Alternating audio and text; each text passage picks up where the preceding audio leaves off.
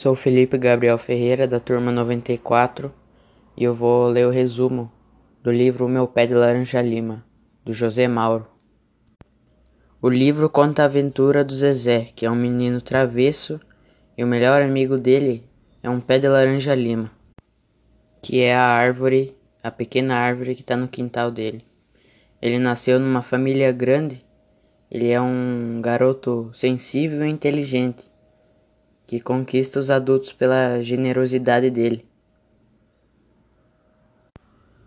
Cheio de questionamentos sobre o mundo, o livro narra as principais lembranças da sua infância, em meio às dificuldades econômicas que o impedem de ter os mesmos presentes que as outras crianças têm na vizinhança. Seu relato mostra a alegria das fantasias infantis e o sofrimento precoce de quem aprendeu os desencantos da vida muito cedo.